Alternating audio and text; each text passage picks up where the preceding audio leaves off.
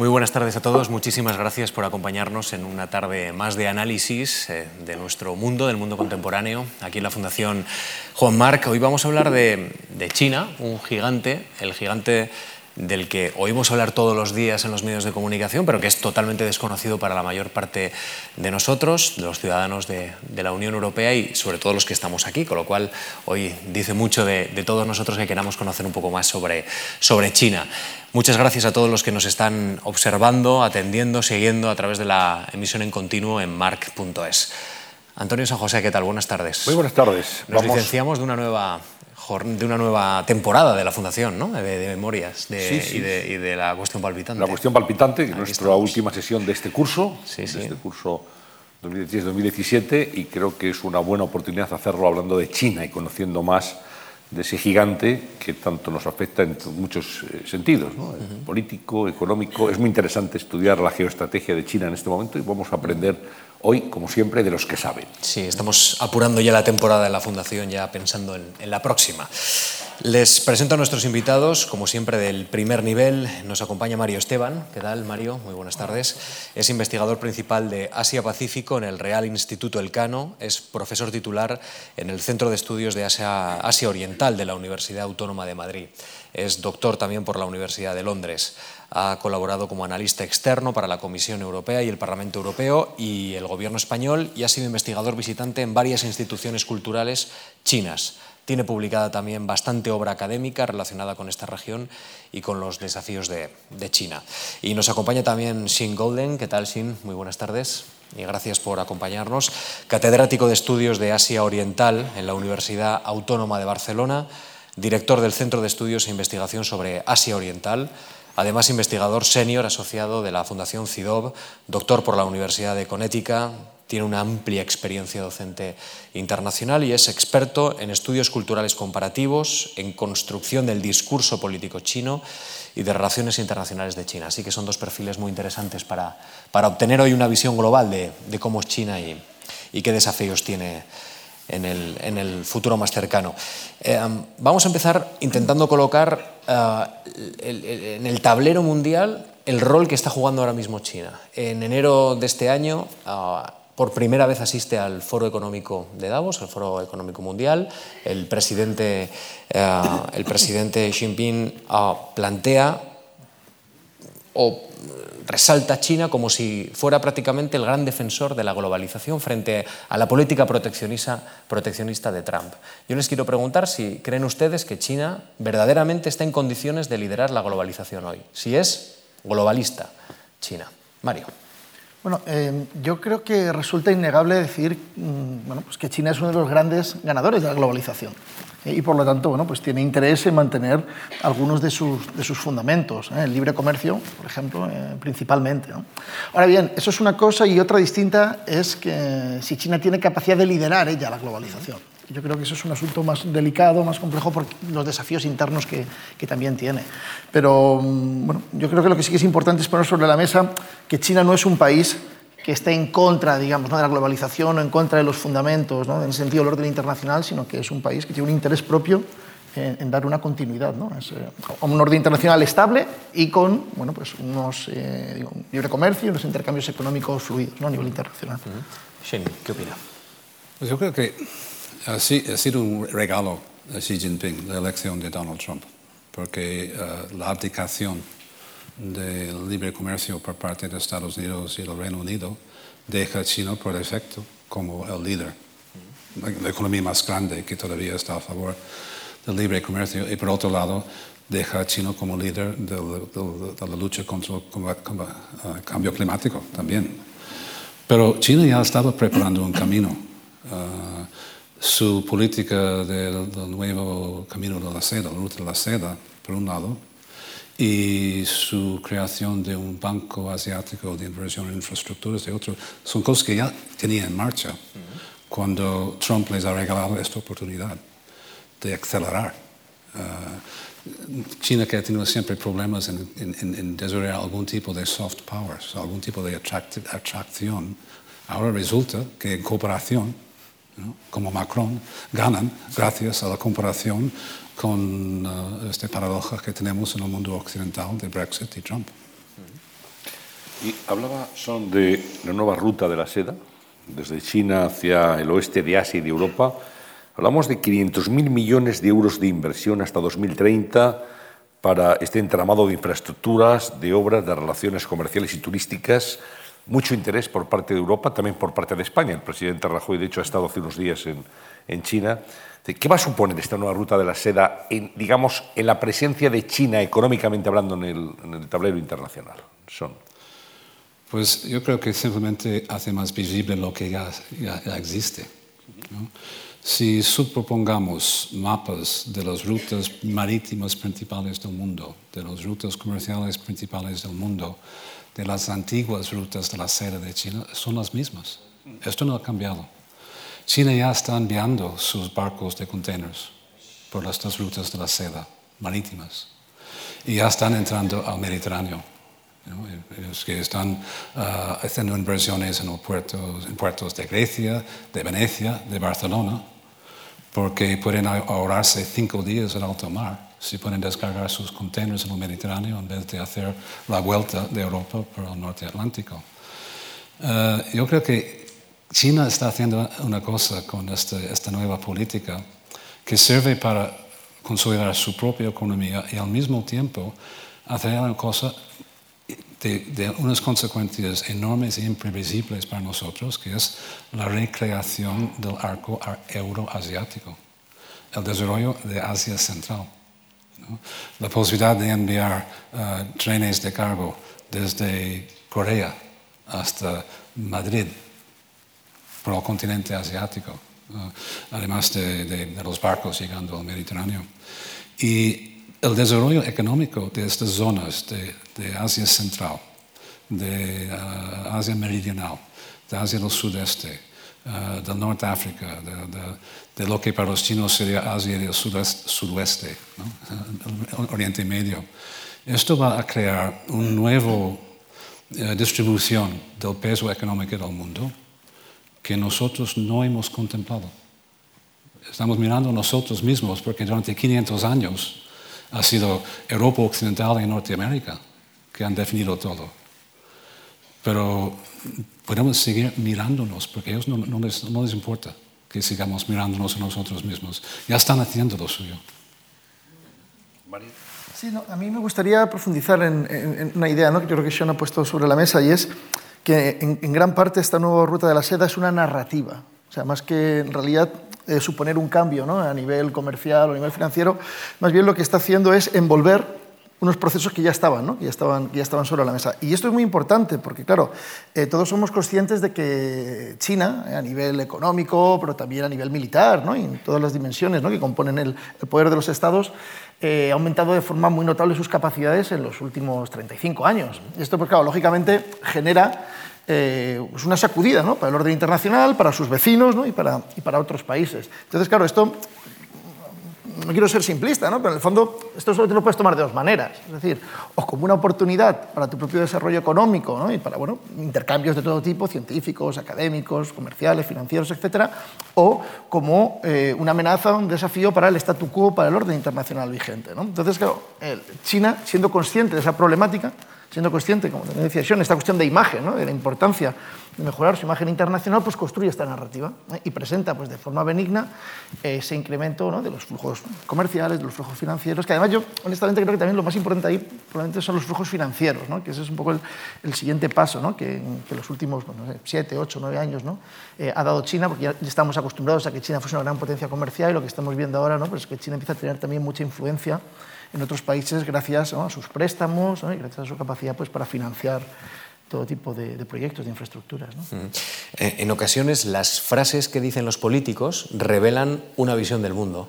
Y yo les voy a plantear una frase que he leído en un discurso de Xi Jinping en Davos, con una frase un poco enigmática, y, quiero que me digan si realmente demuestra que la visión china está aquí o no. ¿vale? Xi Jinping ante los líderes europeos y, las grandes economías del mundo dijo este, este, invierno en Davos que los chinos suelen decir que los dátiles crecen en arbustos espinosos. ¿Esto es así? Es decir, ¿cree usted que, que define bien la mirada con la que China está en estos momentos interactuando con, con eh, el mundo occidental, fundamentalmente, con Europa y con Estados Unidos? Bueno, yo creo que lo que, lo que quiere advertirnos ¿no? es eh, que seamos conscientes eh, bueno, pues de que los grandes proyectos no son sencillos, ¿no? porque claro, el, este proyecto de la, de la, franja y la ruta, o la ruta de la seda, pues se lanza en 2013 en la segunda mitad de 2013. y una de las cuestiones que siempre se pone sobre la mesa es que hasta el momento hay pocos resultados tangibles.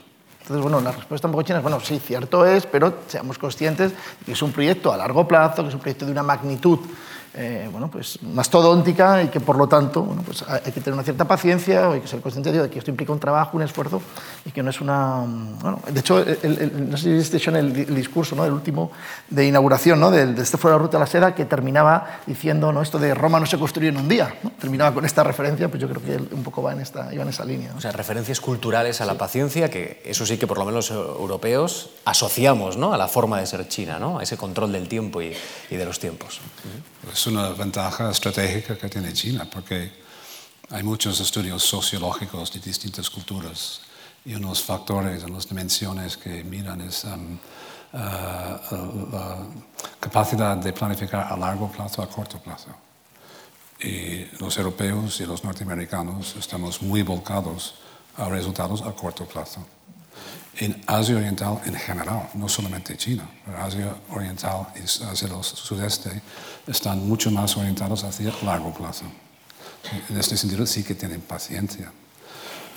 Pero mm, yo creo que China, mm, China ha adquirido un peso geoeconómico, o sea, que tiene la segunda o tal vez la primera economía del mundo en términos de PIB absoluto. Donde cualquier cosa que haga afecta al resto del mundo. Pero al mismo tiempo, China, eh, en términos de PIB per cápita, es un país pobre. 80 o 90 en el ranking. Es una paradoja histórica que una superpotencia mundial sea a la vez un país pobre en vías de desarrollo. Y esto es la parte doméstico que, que, actúa de alguna manera como contrapeso a cualquier ambición que pueda haber en la parte exterior. Eh, China necesita materia prima y necesita llegar a mercados para vender productos. Entonces, es evidente que para su propia economía las rutas de la seda marítima y terrestre son necesarios. Pero China intenta vender otra narrativa, que es que a diferencia de las potencias imperialistas de Europa y Norteamérica y Japón en el pasado, China promueve uh, unas relaciones donde todos ganan, o win-win diplomacy. están diciendo ah, claro que nosotros ganamos con esto, pero vosotros también. Y intentan demostrarlo. De momento, invirtiendo dinero. Ahora, una cosa puede que discrepa un poco uh, con, con, Mario sobre el tema de, de, las inversiones, es que el motor de la inversión, el motor del, del, del reestructuración de la economía china ha sido inversión extranjera directa. Pero dos terceras partes de esta inversión viene de chinos, de ultramar, y la mayor parte viene de Asia del sudeste. nosotros eh, contribuimos al crecimiento chino porque compramos electrodomésticos y equipamientos electrónicos, que es una ventaja para nosotros porque son más baratos. Pero esto no ha sido el motor del crecimiento económico chino. Ha sido mucho más del, resto del mundo. Yo quería preguntarles qué queda en este momento de Mao y del maoísmo en la sociedad china, qué queda de eso, y si el desarrollo económico del país y las nuevas clases, dentro de que hay también evidentemente una renta per cápita baja, pero nuevas clases más pudientes, están llevando a China o no a un proceso de occidentalización exactamente cómo, podemos observar esas dos realidades, lo que queda del maoísmo y el avance hacia una cierta occidentalización de, la sociedad. Mario. Bueno, yo creo que hay un elemento del maoísmo que claramente sigue vigente en China y es eh, la dimensión nacionalista. El maoísmo tiene un componente nacionalista muy importante y esto sigue, digo, sigue completamente, está completamente vivo en China. ¿no? Esta idea de que China tenía que volver eh, a eh, ser un país relevante a nivel internacional, un país eh, no dependiente digamos, ¿no? de, otras potencias. esta idea que también acaba de comentar Sean, ¿no? esa contraposición a las injerencias de, esos de esas potencias tradicionales ¿no? frente a una política exterior basada en la no injerencia ¿no? y en el respeto digamos, ¿no? a la soberanía y el respeto mutuo a, en las formas económicas, políticas ¿no? de otros países. Eh, esto yo creo que digo que sí que está, está muy vigente. ¿no? Lógicamente el componente igualitarista, y por hilarlo ¿no? con la segunda referencia que hacía, la segunda pregunta, el maoísmo es una ideología con un componente digo, igualitarista muy, muy, relevante, igualdad en la pobreza, lamentablemente, pero bueno, igualitarista. Y claro, esto pues lógicamente ¿no? con Deng Xiaoping se perdió esta idea ¿no? de que era mucho más importante crecer hacer la tarta, digamos, más grande que el reparto de esa, de esa tarta. ¿no? Y, entonces, bueno, en ese sentido, la política, digamos, social eh, del periodo maoísta, pues claramente ¿no? ha, quedado bastante, eh, pues, bastante transformada ¿no? en vamos, lo han dejado de lado. ¿no? Pero yo creo que el componente nacionalista sí que, está, sí que está claramente muy, muy vigente. Pero la cultura, digamos, occidental, el cine, bueno, de los medios de sí, comunicación, bueno. ¿están cambiando la, la, forma de percibir la sociedad de los propios chinos, especialmente a la gente joven? Bueno, es que de depende hasta qué punto lleguemos, claro, porque vivimos en un mundo globalizado, ¿no? Entonces, claro, lógicamente, el, el, y, y, el foco más fuerte, más potente, ¿no? Pues parte de Estados Unidos, ¿no? Eh, parte de Occidente, aunque cada vez más, ¿no? Hay otros, otros países, ¿no? Que, tienen una caja de resonancia fuerte. Eh, y bueno, pues claro, lógicamente la juventud china ve series de otros países, viaja más por el mundo, pero eso es una cuestión, ¿no? Y, y, otro elemento, yo creo que tiene un poco de cuidado con esto. O sea, esto no nos debe llevar a pensar que eh, esta población china quiere exactamente las mismas cosas que nosotros o tiene las mismas prioridades que nosotros, porque nos estaríamos equivocando si pensásemos esto. ¿no? O sea, el, como decía antes, el nacionalismo sigue teniendo un componente muy fuerte. Y la población china, incluso la más joven, es muy consciente, ¿no? muy orgullosa de su idiosincrasia, digamos, ¿no? de los componentes eh, propios ¿no? de la cultura china. Y esto es algo bueno, pues que, que, desde el ámbito de los medios de comunicación, el ámbito educativo, las escuelas, ¿no? pues también está, sigue muy vivo ¿no? en, en China. Entonces, sí, bueno, pues los jóvenes chinos consumen productos culturales occidentales, eh, pero ahí insisto en que esto nos debe hacer necesariamente pensar ¿no? que tienen los mismos intereses ¿no? pues que eh, los jóvenes estadounidenses, españoles o canadienses. ¿no? Sean. Yo quisiera seguir pero al, orden, orden, inverso. Estoy de acuerdo con Mario que um, el hecho de que los jóvenes en China llevan ropa de diseño occidental o imitan las formas de, la vida occidental es, una cosa muy superficial. Uh, tenemos muchos chinos inmigrados, hijos de chinos inmigrados viviendo en España. Están totalmente formados en la cultura occidental, están escolarizados en la cultura occidental, pero mantienen muchos aspectos de su propia cultura, de su propio concepto de la familia, de su, sus valores, etc. Uh, Japón y Corea del Sur fueron ocupados, y Taiwán ocupados por los Estados Unidos, administrados por los Estados Unidos. Y la cultura japonesa hoy en día es muy poco occidental. En, en las cosas del, del, día al día, la, naturaleza de la familia, etc. Yo creo que, a diferencia de las Américas y de África, donde uh, las civilizaciones uh, que ya existieron no pudieron resistir uh, la opresión cultural impuesta por el imperialismo, en casos de países como China y tal vez India, tienen una civilización propia. Tienen razones para pensar que sus valores podrían ser igual o mejor que los que nosotros predicamos. Ahora, en el caso de Mao, es que hay muchos Mao. Um, en el imaginario popular, Mao era un líder campesino que llegó a liberar al país de una dinastía corrupta y, y decadente y uh, uh, poner fin a las humillaciones de los agresores extranjeros. Y era un nuevo emperador. Uh, para los taxistas de las ciudades de China hoy en día, Mao es un amuleto de la suerte que cuelga del retrovisor. ¿no? Para los, uh, para los trabajadores que han quedado en el paro por la privatización de empresas estatales, el único discurso político que pueden utilizar para, formular sus reivindicaciones es el discurso maoísta. Para los jóvenes artistas y escritores disidentes, críticas con el gobierno, el único discurso que tienen para analizar y criticar es el maoísta. Es lo único que aprendieron como guardias rojos. O sea que hay unos elementos aquí que, son, que, están allá, están dentro de, de. No sé si es un ejemplo apropiado o no, pero, digamos que puede haber todavía tics del, falangismo o del franquismo en algunos discursos políticos en España, aunque se ha desacreditado uh, sus, sus, orígenes. Uh, después, en, dentro del Partido Comunista, que es, que es un sistema muy complejo, se puede citar Mao para hacer las cosas difíciles a Xi Jinping. Xi Jinping puede citar a Mao para callar a sus oponentes dentro del partido. Pero yo creo que lo que queda de Mao es que, el valor maoísta que queda, que todavía se defiende desde ciertos sectores, sería el igualitarismo.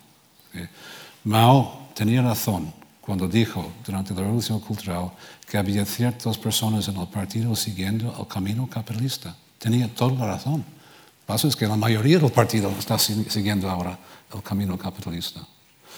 Y Mao tenía miedo de este camino capitalista precisamente porque inevitablemente algunos se enriquecen antes que otros. Por lo tanto, desigualdad. Deng Xiaoping dijo, dijo no importa, si algunos se enriquecen antes que otros, porque también dijo, no se puede redistribuir una riqueza que no existe. Entonces hay este constante debate dentro del partido entre cómo generar riqueza versus cómo redistribuir esta riqueza para tratar uh, la desigualdad. Entonces, en este aspecto, algo, algo queda de un ideal de Mao, de una sociedad igualitaria. Pero este ideal de Mao es parte de la cultura china desde hace dos o tres mil años. En, en, en, otros términos, lo que se llama pensamiento Mao Zedong, aunque tenga volúmenes y volúmenes y volúmenes de escritos, lo que queda de lo que es el pensamiento Mao Zedong es un simple principio, que es la necesidad de adaptar a las condiciones chinas cualquier teoría que viene de fuera. Mario, eh, en la primera de las cuestiones, cuando hablábamos del rol internacional de, China, se planteaba una cosa es estar en la globalización o querer liderarla y otra muy diferente es poder liderarla. Yo, yo quiero plantearos a, estos dos analistas que nos acompañan hoy en la, en la Fundación si se puede aspirar a liderar el mundo sin el respeto completo a los derechos humanos y sin una democracia de carácter liberal. Ese es el modelo tradicional que tenemos de desarrollo económico en los países occidentales. Eh, ¿Se puede imponer en la globalización un modo al estilo chino, oriental? Bueno, aquí hay varias, yo creo que hemos juntado muchas cosas. ¿no? o sea, em, yo creo que la primera idea es que em, China no tiene ninguna pretensión de liderar el orden internacional, ¿eh? por lo menos por el momento. digo, yo no creo que esto no, es mucho menos prioritario para, China. Y, y, no tiene tanto que ver o solo que ver ¿no? con esta cuestión de los derechos humanos, la democracia, sino que tiene que ver también con una idea más amplia, ¿no? y es eh, lo que hablábamos antes, ¿no? de si China es percibido o no como una amenaza. Porque en el propio entorno de China hay países que a lo mejor tampoco respetan los derechos humanos, que tampoco son democracias, pero que no ven a China como un referente, digamos, de liderazgo. ¿no? O sea, lo pueden seguir porque bueno, pues entienden que es en su interés económico, digo, comercial, financiero, pero bueno, pues tienen rivalidades geoestratégicas y un componente de inseguridad también que está, que está sobre la mesa. ¿no? Entonces, ya digo, yo incluso más allá de la cuestión de los derechos humanos, eh, creo que hay un componente de seguridad todavía más, más amplio, o sea, que, que digamos, eh, bueno, pues hace que bastantes países vean con cierto recelo ese posible liderazgo chino. ¿no? Eh, claro, lógicamente, eh, China es consciente de que es vista de manera muy distinta en diferentes partes del mundo. Claro, esta idea de liderar, en parte, claro, liderar, tú puedes liderar si alguien te sigue, ¿no? hay una voluntad ¿no? de, seguimiento. ¿no? Y, claro, la historia de China, los últimos 35 años, ¿no? ha sido una historia muy convulsa, eh, de éxito, ¿eh? en, la dimensión socioeconómica, a pesar de todos los problemas también que sigue habiendo en China, ¿no? y lo socioeconómico, pero es esencialmente una historia de éxito, que luego se puede matizar, pero una historia de éxito a nivel socioeconómico. ¿no? Entonces, claro, el, hay lugares del mundo donde esta parte ¿no? de éxito sobre todo países en vías de desarrollo, pues es contemplada con especial interés, ¿no? porque la principal problemática que ellos perciben como ciudadanos ¿no? de, X países en vías de desarrollo es una problemática de falta de eh, desarrollo material y de acceso a servicios pues básicos, educación, sanidad, etc. Entonces, bueno, pues enfatizan esa dimensión de éxito de China. Lógicamente, si eh, nos fijamos en libertades civiles, derechos políticos, pues claro, eh, en estos 35 años China no se ha transformado tanto ¿no? Como la otra parte. Entonces, bueno, pues en sociedades a lo mejor más postmaterialistas como la nuestra, pues lógicamente tendemos a poner más énfasis en esa otra parte en la que China pues, no tiene ese historial exitoso que exhibir. ¿no? Entonces, claro, esta idea de derechos humanos, no derechos humanos, pues claro, también dependiendo del país, pues se le da más o menos importancia, porque claro, no en, todas las partes del mundo, ya digo, ¿no? se, se pone tanto énfasis ¿no? en esta, Hace tres días en el Congreso de los Diputados, el ministro de Exteriores español, Alfonso Dastis, estaba defendiendo el Tratado de Libre Comercio entre eh, la Unión Europea y Canadá como una muestra de gobernanza de la globalización al estilo occidental, y decía, mejor conocer este medio que que no nos impongan otro medio en referencia a Oriente, eh, al Extremo Oriente, en referencia fundamentalmente a China. Claro, lo que pasa es que yo creo que hay categorías que honestamente se nos han quedado un poco obsoletas. Es decir, Occidente, Oriente, yo creo que, ya digo, ¿no? que se nos ha quedado un poco obsoleto. ¿no? Porque, eh, por ejemplo, ¿no? el, Tratado de Libre Comercio con Corea del Sur pues, es uno de los más exitosos ¿no? que tiene la, la Unión Europea. ¿no? Entonces, eh, insisto, en esa parte del mundo hay países que no son democráticos, y que contemplan también con recelo eh, la, emergencia de China. ¿no? Entonces, em, hay como distintas variables ¿no? que, son relevantes, y, yo, no solo la geográfica o no solo la de democracia, digamos autocracia, ¿no? sino que hay, hay otros, eh, otros, componentes ahí ¿no? que hay que, también que, contemplar. ¿no? ¿Qué opinas, Shen? Pues yo no creo que China tiene ambición de liderar el mundo.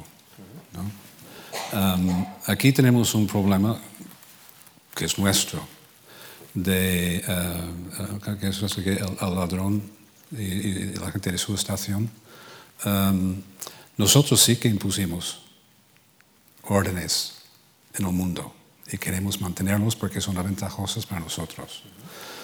Uh, China es una alternativa por defecto, porque no sigue las normas del consenso de Washington, pero no ofrece un modelo alternativo.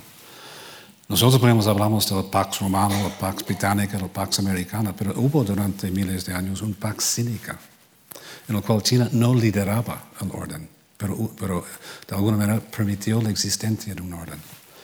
Tanto Mario como yo hemos tenido la oportunidad de hablar con asesores del gobierno chino, además de miembros del gobierno chino, y, y normalmente nos ponen como un horizonte de estrategia al año 2030 y primera premisa, no habrá una guerra mundial antes del año 2030, porque si hubiera cambiado toda la estrategia.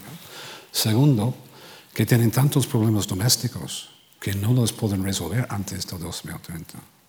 Por tanto, ellos no pueden contemplar aventuras al extranjero hasta que resuelven sus problemas domésticos, que son enormes y son más conscientes ellos de la enormidad de los problemas que nosotros.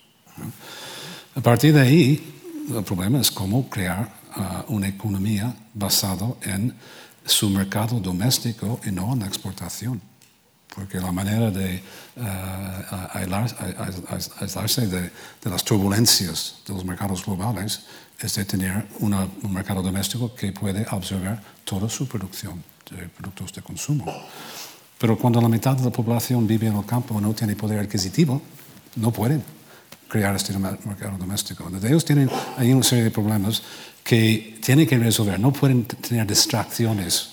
Uh, que si Trump ataca Corea del Norte con un ataque militar, esto será una distracción tremenda para su planificación, porque millones de coreanos cruzarán la frontera, que es de 1.400 kilómetros. ¿no? Uh, si uh, Trump decide uh, provocar un incendio militar en, en, el mar del sur de la China, esto puede, puede ser una distracción, pero no lo buscan. Lo que es diferente en los últimos cinco años que anteriores que con Deng Xiaoping la idea es ser discreto y hacer una contribución, ser buenos uh, uh, vecinos, pero no, no, no, no, crear demasiado problema. Ahora es que somos iguales y queremos ser tratados de tú a tú. y no toleran ninguna eh, subordinación. Y esto es, un cambio en la, visión de la política exterior, pero es un cambio que lleva tiempo desarrollándose y es una consecuencia de la confianza que viene de tener mm, algunos de los reservas más grandes de divisas del mundo, de, de, dónde viene todo este dinero que están invirtiendo en Asia? Viene de Estados Unidos. Es que eh, lo, están manejando muy, muy bien. Todos tienen doctorados de Chicago, Harvard, London School of Economics, etc. Es que lo están haciendo muy bien. Ahora, el tema de derechos humanos y si el orden liberal es superior, damos por supuesto que lo es.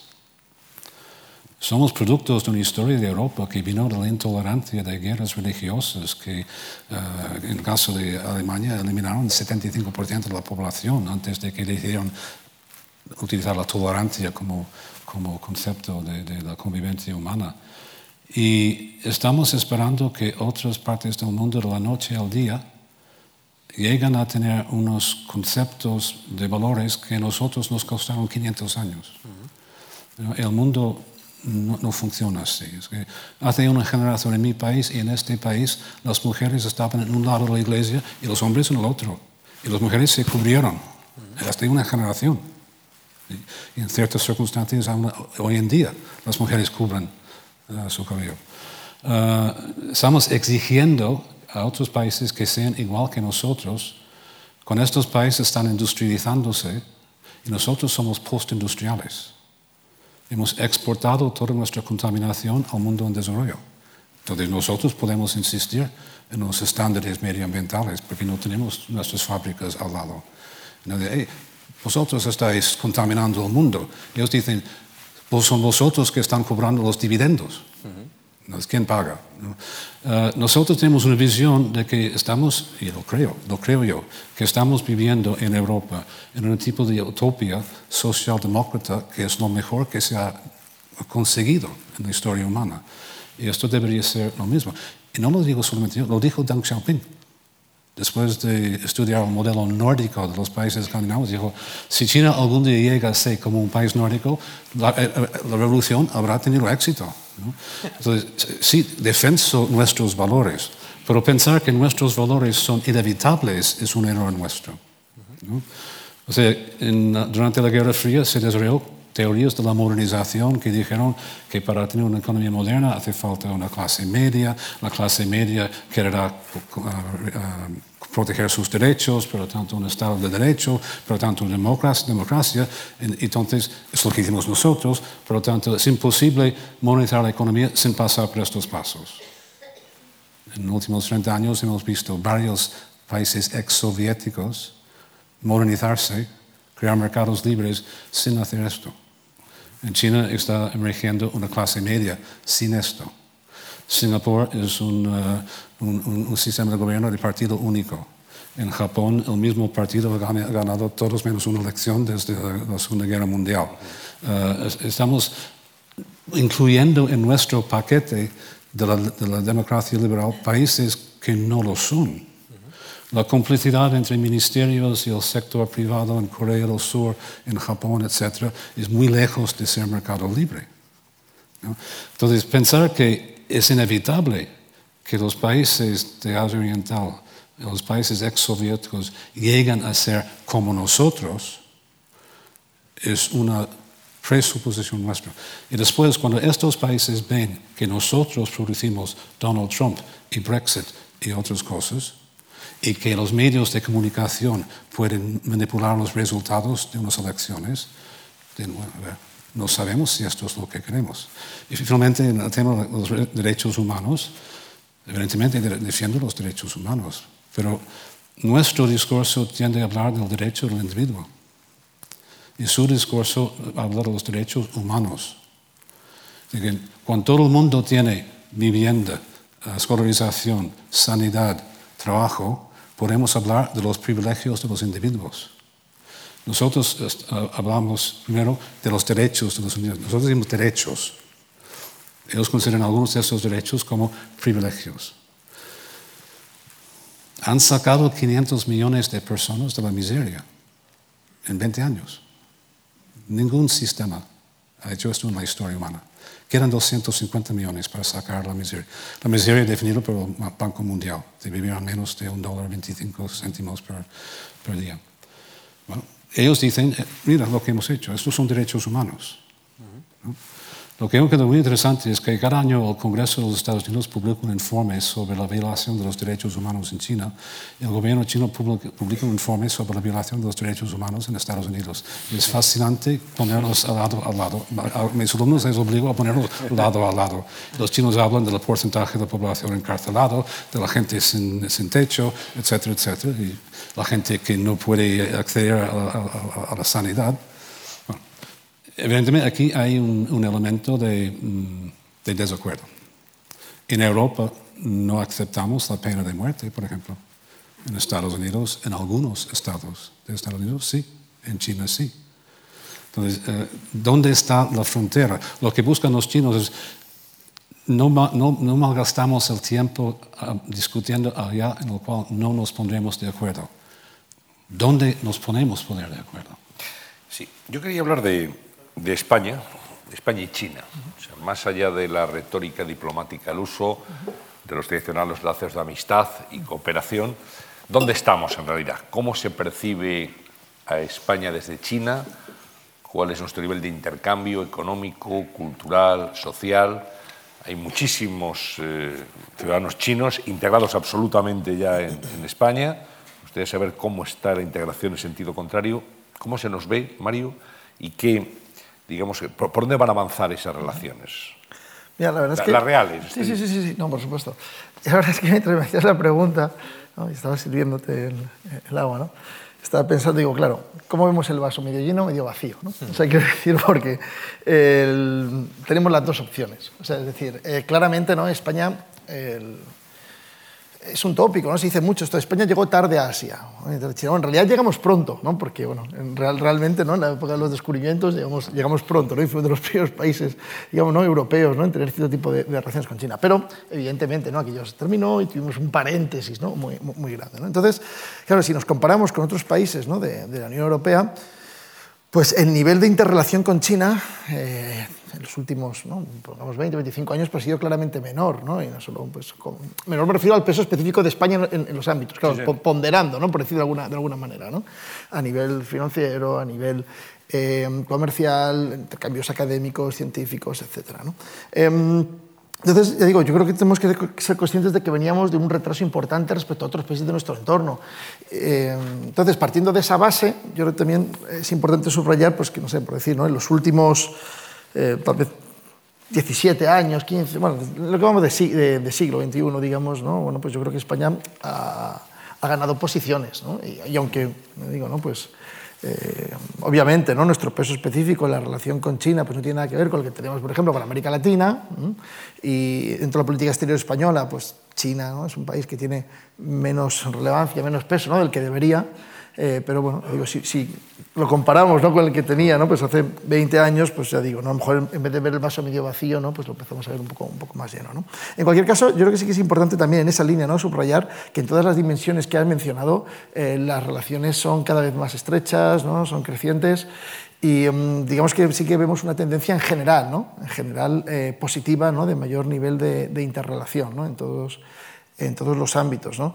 Eh, luego, bueno, pues podemos entrar ¿no? en casos concretos. Decimos, bueno, pues no sé, inversiones chinas en España. Hombre, pues es cierto ¿no? que España es uno de los, probablemente, ¿no? de los mm, tres países ¿no? de, de, de, la Unión Europea en el que es, es más notable, ¿no? el, el, en cierto sentido, no la escasez de, de, de, inversiones chinas, pero sí en relación al tamaño de la economía española. Vuelvo a lo mismo, ¿no? ponderando lo que es nuestro, pues Polonia, otros esos países, ¿no? pero es que son pocos más ¿no? los, que, los que tienen ese, ese déficit. ¿no?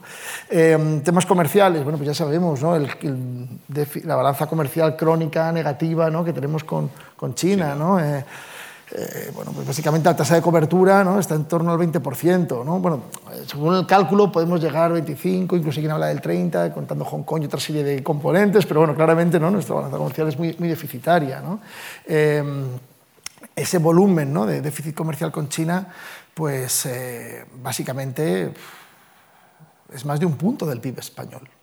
punto y pico del PIB español. ¿no? Son, son unos 15.000 millones, un poquito más de 15.000 millones de, de, euros. ¿no? Eh, perdón, de, sí, 15.000 millones de euros anuales. Sí. Y, mm, y, bueno, pues, y, y, no hay visos de que esto vaya, vaya, vaya a transformarse. ¿no?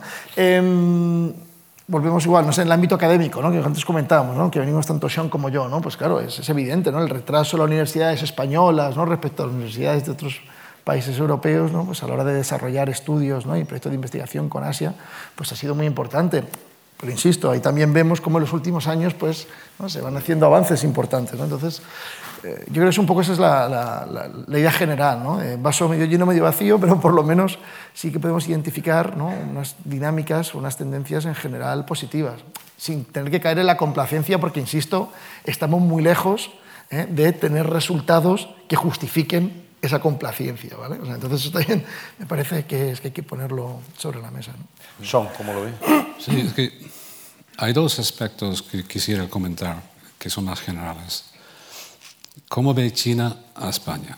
En mi opinión, China ve a España como una provincia de Europa,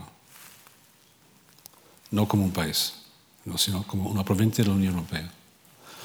Porque la economía más grande del mundo no es ni Estados Unidos ni China, es la Unión Europea. Y para, para China es un mercado, y es un mercado, es un mercado único, y es el más grande del mundo. Pero ya que hacemos todas las estadísticas por Estado-nación, decimos que es uh, Estados Unidos, uh, China, Japón, etc. Y España, no sé, décimo por aquí en estos momentos. California sería octavo, pero no es un Estado-nación, es un Estado. ¿no? Uh, por lo tanto, yo creo que de alguna manera España es una puerta de atrás de la Unión Europea más abierta a China que Dinamarca, por ejemplo que insiste mucho en el tema de los, los, de los derechos humanos y que veta algunos aspectos de la, de política europea hacia China. Por otro lado, y esto lo he, he, he comentado varias veces con uh, varios ministerios, China tiene mucho interés en España, muchísima, en la historia reciente de España. Porque una cosa que, no, que olvidamos cuando pensamos en la Unión Europea es que más de la mitad de los países miembros de la Unión Europea actualmente son ex dictaduras, o soviéticos o, fascistas. Y todos estos países han pasado por una transición y una modernización que incluye aspectos económicos, de migración del campo a la ciudad, de reestructuración de sectores de la economía, etc., de reforma laboral, toda una serie de cosas que son temas candentes en China. La escala, la escala aquí es muy pequeña, pero los problemas son los mismos. Y cuando vienen a visitarnos en el CIDOB, eh, probablemente en el CANO también, estas son las cosas que quieren comentar. Y esto es donde España tiene algo que ofrecer. Uh, por otro lado, a veces España se hace un flaco favor en su manera de gestionar las relaciones con China, porque el balance comercial, si nos restringimos a exportación e importación, es negativo. No queda compensado todavía por inversión china. Pero hay un tercer factor que podría comenzarlo, que es el turismo. Y hay otros países de la Unión Europea que, que que benefician muchísimo del turismo chino, que es turismo de lujo, de personas que gastan mucho dinero, que no pueden venir aquí porque el gobierno no les da los visados.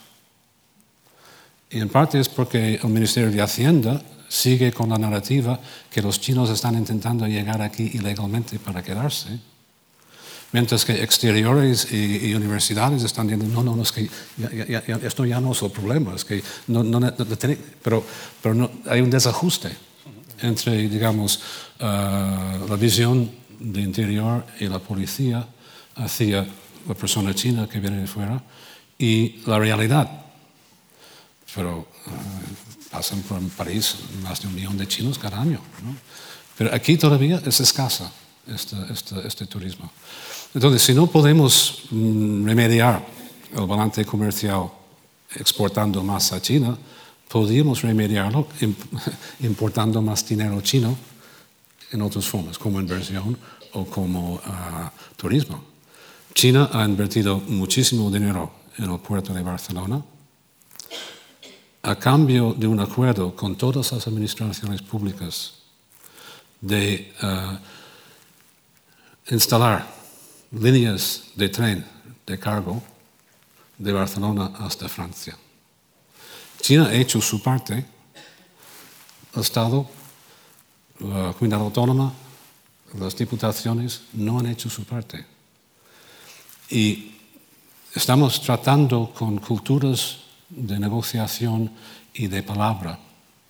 Y cuando se promete hacer una cosa a cambio de que la otra parte hace su cosa y lo hace, y la primera parte no ha hecho suyo, el que no ha hecho su parte no es un socio fiable.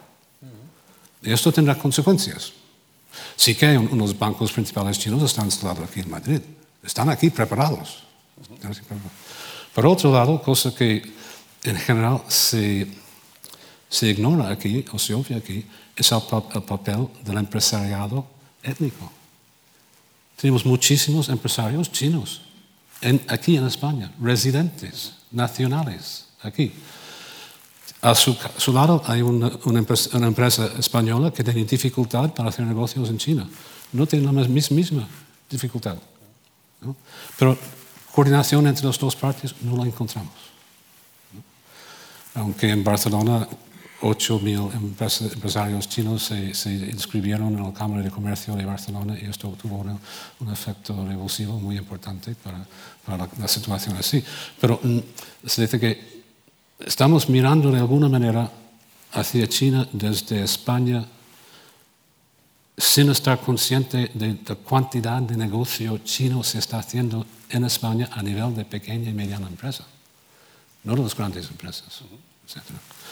Entonces, hay, hay, mucho camino para correr, pero yo creo que también hay una necesidad de cambiar de paradigmas y de maneras de analizar la situación desarrollar estrategias. Recta final de esta sesión sobre China, ya estamos enfilando los últimos minutos y vamos a leer algunas de las preguntas que nos han enviado nuestros seguidores a través de la página web y a través del correo electrónico de, de esta sesión palpitante. Muy bien, pues Íñigo, hay preguntas diversas, por ejemplo, para Mario, eh, Joaquín de Álamo desde A Coruña nos pregunta cómo son realmente las relaciones en este momento entre China y los Estados Unidos, concretamente la administración de Donald Trump. Bueno, eh, yo creo que eh, ahí tenemos que, que, evitar caer en una interpretación simplista de mera, digamos, rivalidad que obviamente existe, además que Sean, Sean, comentaba antes, yo coincido plenamente con él, ¿no? esta idea de que eh, a la República Popular China, entre comillas, le ha tocado la lotería ¿no? con, con, la elección de, de, Trump. Eh, lógicamente existe una rivalidad geoestratégica en múltiples ámbitos, pero eh, bueno, son actores em, que se necesitan también el uno al otro. ¿Eh? en bastantes aspectos, en temas de inversión, en temas comerciales, en lo que es la complicada eh, geoestrategia, todo el paradigma de seguridad, digamos, ¿no? en, Asia Oriental ahora lo estamos viendo, con la cuestión de, la península coreana, ¿no? la cuestión de, Corea del Norte. Entonces, bueno, son relaciones de competición, pero hay que entender que no, no, es una mera suma cero, o sea, es una relación meramente en términos de suma cero, ¿no? solo una cuestión de confrontación sino que son dos actores que, digo, se necesitan mutuamente y se retroalimentan, ¿no? En tema, digo, pues, o podemos desarrollar, pero vamos, también Sean mencionó antes, ¿no? El tema, o sea, implícitamente hablaste un poquito de la deuda pública, ¿no? Norteamericana, eh, cómo los chinos pues, tienen un porcentaje importante, cómo el superávit comercial de China con Estados Unidos, ¿no? Pues ha contribuido a financiar muchas de las cosas que China hace por el mundo, ¿no? Entonces, bueno, pues... Iciar López Mateache, de Madrid, le pregunta, en este caso Son, le pregunta acerca de cuáles son los tres principales desafíos a los que se enfrenta en este momento China. Si hubiera que enumerarlos, ¿cuáles serían? Contaminación medioambiental, pongo primero. Porque a diferencia de nuestros economistas, los economistas chinos sí que intentan uh, fact, uh, definir como factor el coste al PIB, el coste en PIB negativo de la contaminación medioambiental y su impacto en la salud y en la calidad de vida. Uh, corrupción, corrupción sistémica, que es parte del resultado de, de transición de un sistema de, uh, de nomenclatura, de, de, partido con privilegios hacia uh, mercado libre, de una situación de precios fijos, fijados por el Estado, a precios fijados por, por el mercado, y la presencia en el mercado de, y en el aparato del Estado de personas de la misma familia sistemáticamente mm, favorece un cierto, tipo de corrupción que la población ve como, como injusto. Uh, el problema que he mencionado antes de cómo conseguir, cómo llevar, en vez de llevar al campo a las ciudades, que es inviable, llevar la modernidad al campo, y tener una población del campo con poder adquisitivo que permitiera tener un mercado doméstico autosuficiente. Yo creo que para mí estos son los problemas principales. La última pregunta la fórmula Maite Granero desde Palma de Mallorca. Habla de el factor Corea del Norte de las relaciones, Mario, con, con China en este momento, lo que le afecta a China el problema de, de Corea del Norte. Bueno, eh, digamos que la situación de Corea del Norte es, literalmente es un problema también para China, en, el siguiente sentido. Y es que, claro, em, en primer lugar, China quiere e, evitar el colapso del régimen norcoreano, porque el escenario más negativo para China sería una península de Corea unificada en unas condiciones, digamos, ¿no? Eh, meramente marcadas por el sur y manteniendo pues, una eh, alianza eh, de seguridad con Estados Unidos. China, esta idea de tener frontera terrestre ¿no? con un país que tiene una alianza de seguridad con Estados Unidos, es una cuestión, ya digo, ¿no? que, que, les preocupa de en gran manera. ¿no?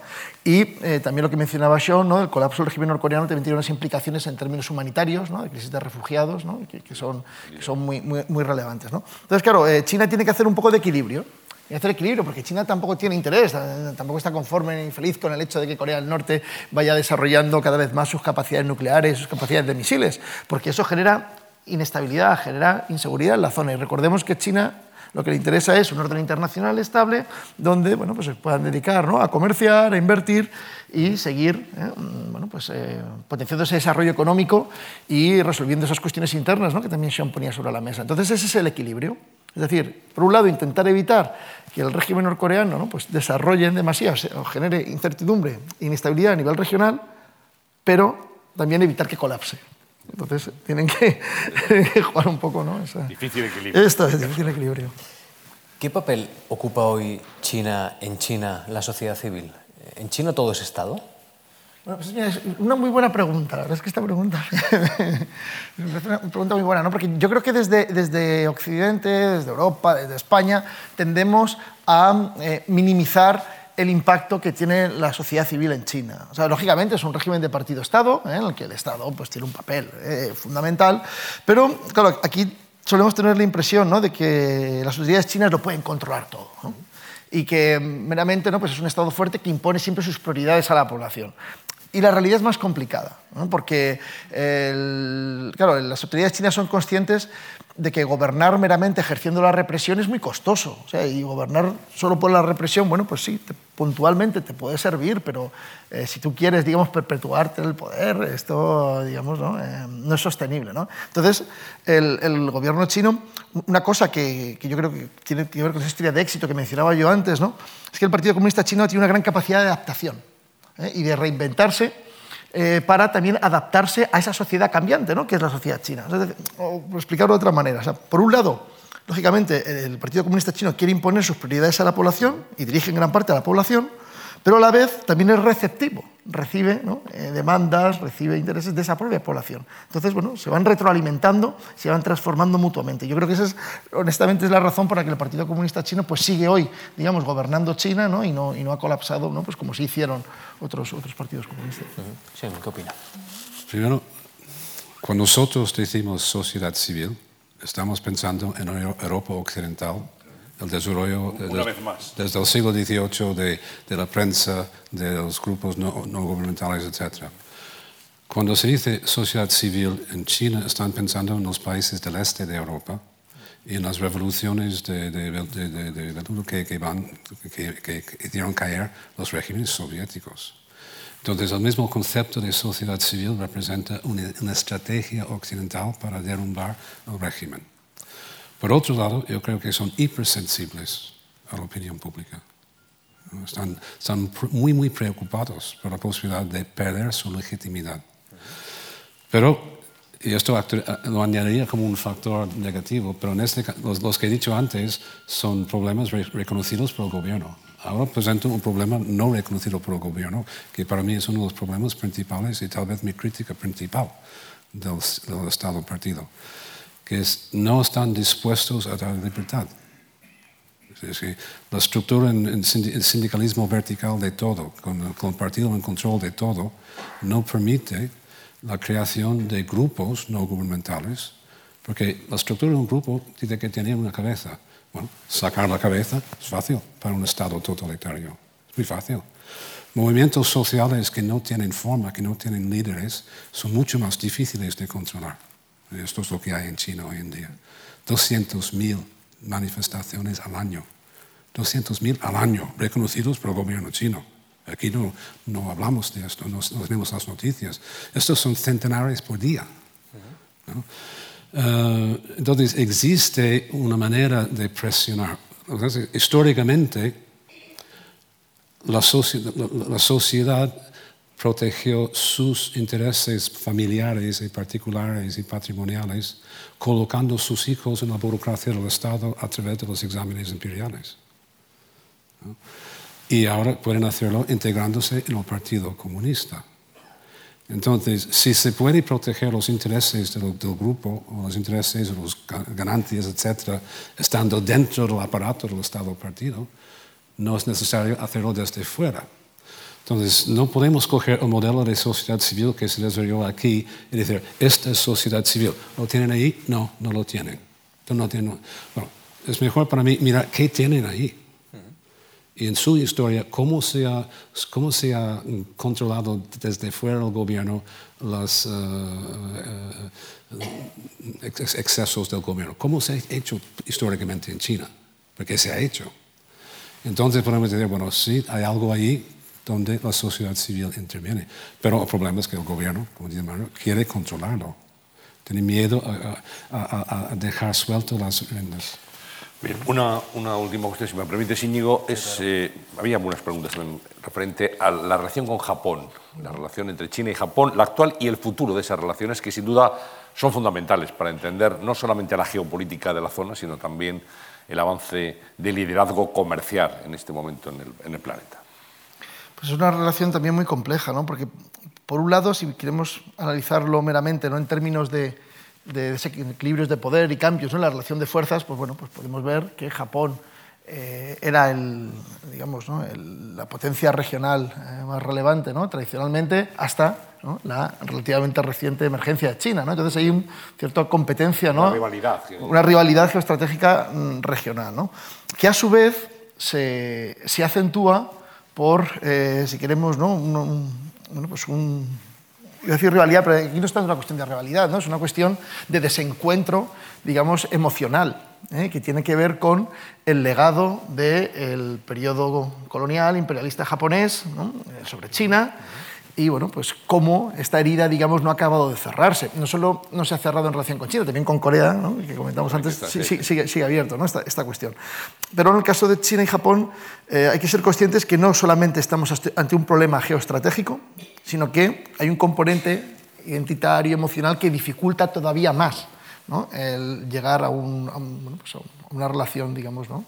Eh, estable, positiva, de colaboración entre los dos países. Ahora bien, al igual que decíamos antes de Estados Unidos y China, no hay que caer en las simplificaciones, porque Japón y China también colaboran en una gran cantidad de aspectos.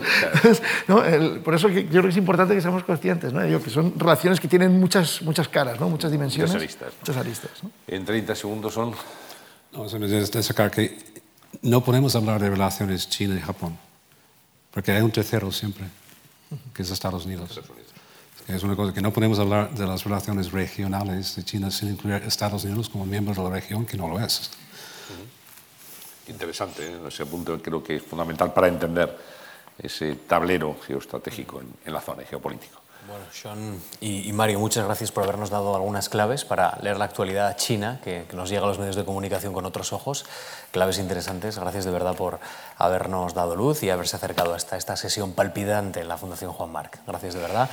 Y Antonio, gracias de verdad también por otro año intenso de análisis. Sí, sí, ¿eh? segundo año, segundo, año, segundo curso de la cuestión palpitante. Habrá un tercero, ¿eh? si Dios quiere, después del verano. Muchas gracias, a todos ustedes. Gracias.